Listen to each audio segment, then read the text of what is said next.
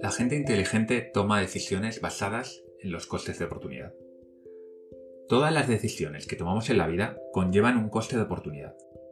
Si no elegimos sabiamente, acabaremos dedicando tiempo y dinero a cosas que no son realmente importantes. Cuando hablamos de coste de oportunidad, de lo que estamos hablando es de aquello que dejamos de ganar cuando usamos un recurso, como puede ser el dinero, el tiempo, la energía, en hacer algo en vez de elegir la mejor de sus alternativas, por ejemplo, si me gasto 20 euros en cenar fuera, al final es un dinero que no me estoy gastando en comprar un libro, en donarlo, en invertirlo en bolsa. Sendil Muyan Nathan, autor de Escasez, un libro que me he leído hace poquito, define el coste de oportunidad como aquellas realidades alternativas que no figuran dentro de nuestro marco mental, es decir, aquello que nosotros ni siquiera nos planteamos y por lo tanto permanece oculto. El coste de oportunidad solo existe cuando hay escasez. Esto es una cosa que debemos tener muy clara. El tiempo, el dinero, la energía y otros recursos naturales son escasos, por eso siempre que hacemos uso de ellos para un fin, estamos dejando de usarlos para otros. Por ello, la percepción del coste de oportunidad de gastar 20 euros no es la misma para un rico que para un pobre, porque al fin y al cabo el pobre tiene que hacer malabares para llegar a fin de mes y esos 20 euros que no gasta en una cena se gasta en una cena, mejor dicho, deja de gastárselos en comprarse unos zapatos, por ejemplo. Lo mismo pasa con el tiempo. Un jubilado que le sobra el tiempo no tiene un coste de oportunidad relativo tan alto como un CEO de una gran compañía que no tiene nada de tiempo y que cada hora le cuenta mucho. ¿Cuál es el papel de la intuición en todo esto? Cuando tomamos decisiones, calculamos el coste de oportunidad de forma intuitiva, sin embargo, hay diferentes estudios que sugieren que subestimamos la importancia del coste de oportunidad de forma constante.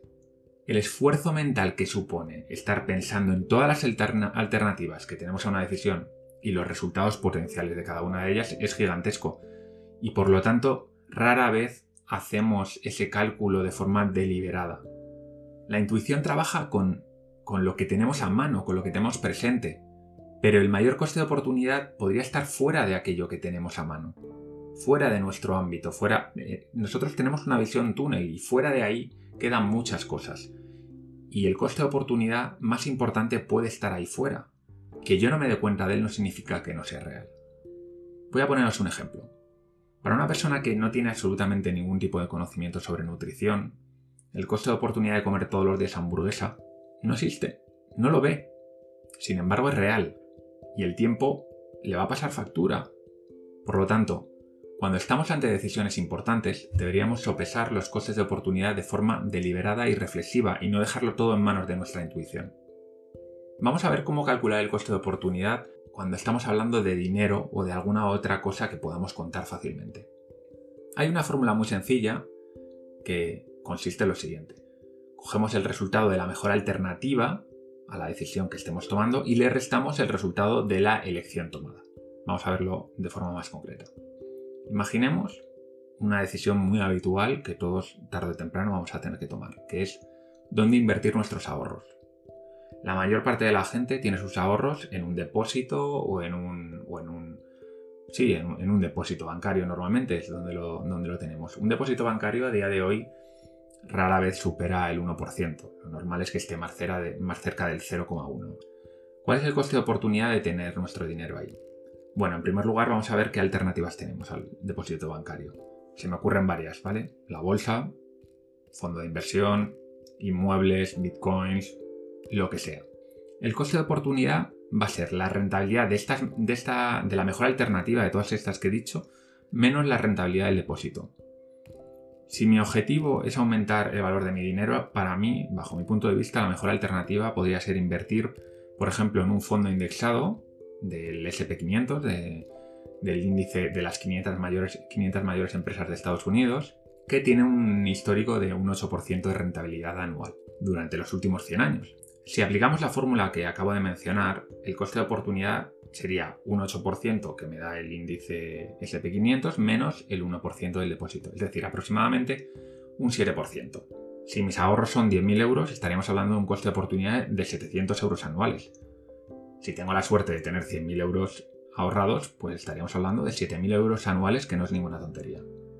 Sin embargo, la realidad es mucho más compleja que todo esto. En este caso me estoy dejando fuera el riesgo de la inversión. Es decir, la bolsa podría bajar durante una crisis y si justo en ese momento necesito el dinero, podría perder parte de mis ahorros. Esto, en el cálculo que yo he hecho anteriormente, ni siquiera lo tenía en cuenta. Este es uno de los motivos por el cual calcular el coste de oportunidad no es nada trivial, no es fácil. Y más cuando hablamos de, cosas que, no son dinero, que, que son cosas más etéreas. Por ejemplo, ¿cuál dirías que es el coste de oportunidad de estar navegando por redes sociales durante una hora todos los días? Se me ocurren muchas respuestas. Si esa hora la has dedicado, la hubieses dedicado a formarte, pues después de un año eh, tu, valor como profesional podría aumentar muchísimo. Si la hubieses dedicado a trabajar, dependiendo de lo que tú ganes por hora, podrías haber ganado mucho dinero. También la podrías haber dedicado a tus hijos y haber tenido una vida familiar mucho más rica. Es decir, varía muchísimo dependiendo de cómo lo calcules. El coste de oportunidad puede ser elusivo y en algunos casos calcularlo puede ser incluso poco productivo, poco práctico. Pero eso no significa que el concepto no sea útil. Solo siendo conscientes de que siempre hay un coste oculto cuando tomamos ciertas decisiones, podremos tomar las mejores decisiones. Vamos, con otro ejemplo para darnos cuenta de, de, otra cosa importante, que es aquello que no vemos, ¿no? aquello que queda dentro, fuera de nuestro marco, de nuestro marco mental. Imagina que te vas a vivir fuera y tienes que decidir qué hacer con la casa que tienes en propiedad. Tu objetivo es conseguir la mayor rentabilidad posible y te planteas varias opciones. Venderla, alquilarla, ponerla en Airbnb, digamos que se te ocurren esas tres opciones. Después de pensarlo mucho, decides vender la casa y estimas que vas a sacar por ella unos 250.000 euros. Para calcular el coste de oportunidad, concluyes que la mejor alternativa a la compra sería alquilar, por lo tanto, estimas cuánto podrías ganar, por ejemplo, en un periodo de 20 años alquilando la casa. Y estimas que son unos 260.000 euros. Recuerda que el coste de oportunidad se calcula restando al resultado de la mejor alternativa el resultado de la elección. Es decir, le resto a 260.000 euros que obtendría alquilando la casa los 250.000 que obtendría vendiéndola. 10.000 euros. Dicho de otro modo, con la venta has perdido potencialmente 10.000 euros respecto a la mejor alternativa que era alquilarla. Pero en realidad todo esto, como siempre, es algo más complejo. Porque hay alternativas que no se te han ocurrido, pero que están ahí. Vamos a pensar un poquito más. ¿Y si hubiésemos cogido la casa y la hubiésemos convertido en una oficina y la hubiésemos alquilado? Quizá podríamos haber conseguido más por esa oficina que por la casa alquilada. O si hubiésemos cogido la casa, la hubiésemos dividido en varios apartamentos y los hubiésemos vendido por separado. Con esto lo que quiero es que te des cuenta de que muy posiblemente el coste de oportunidad real, teniendo en cuenta todas las opciones, sea mucho mayor de lo que piensas. Por eso es tan importante generar la mayor cantidad de alternativas posibles, sobre todo cuando tienes una decisión como la que estamos hablando, una decisión importante que puede cambiar tu vida. Una vez que te habitúas a contemplar el coste de oportunidad, a verlo por, todas partes, caes en la cuenta de, muchas cosas que son muy relevantes y que, y que generalmente no vemos. Cuando un gobierno subvenciona una industria, por ejemplo la del automóvil, como ha ocurrido en España, lo que está ocurriendo es que está dejando de invertir ese dinero en hospitales, en bajar los impuestos, en otras industrias. Hay muchas alternativas a esa decisión y hay que tenerlas en cuenta. Cuando una persona dedica todos los días una hora a ver series en Netflix, está dejando de prepararse para ser mejor profesional. Cuando una empresa invierte 10.000 euros en un software de gestión, está dejando de usar ese dinero para conseguir nuevos clientes, para subir los salarios de sus mejores empleados o para crear una nueva identidad corporativa.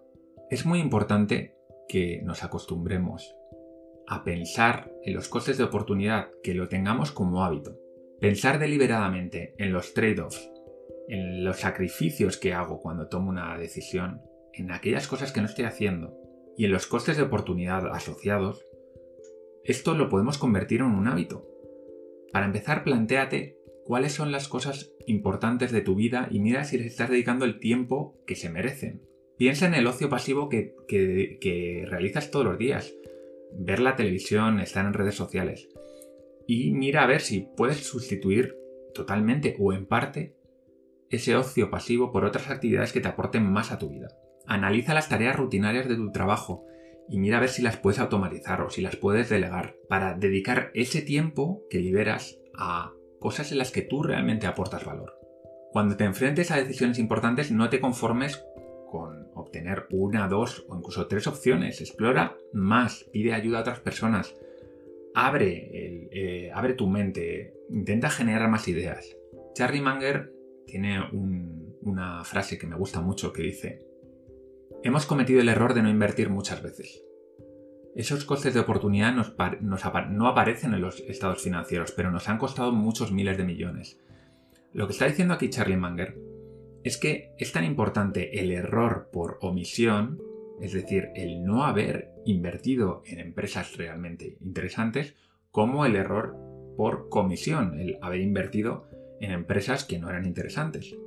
Y él, que es una persona muy inteligente, es capaz de ver perfectamente que a veces el no hacer nada tiene un coste de oportunidad muy grande.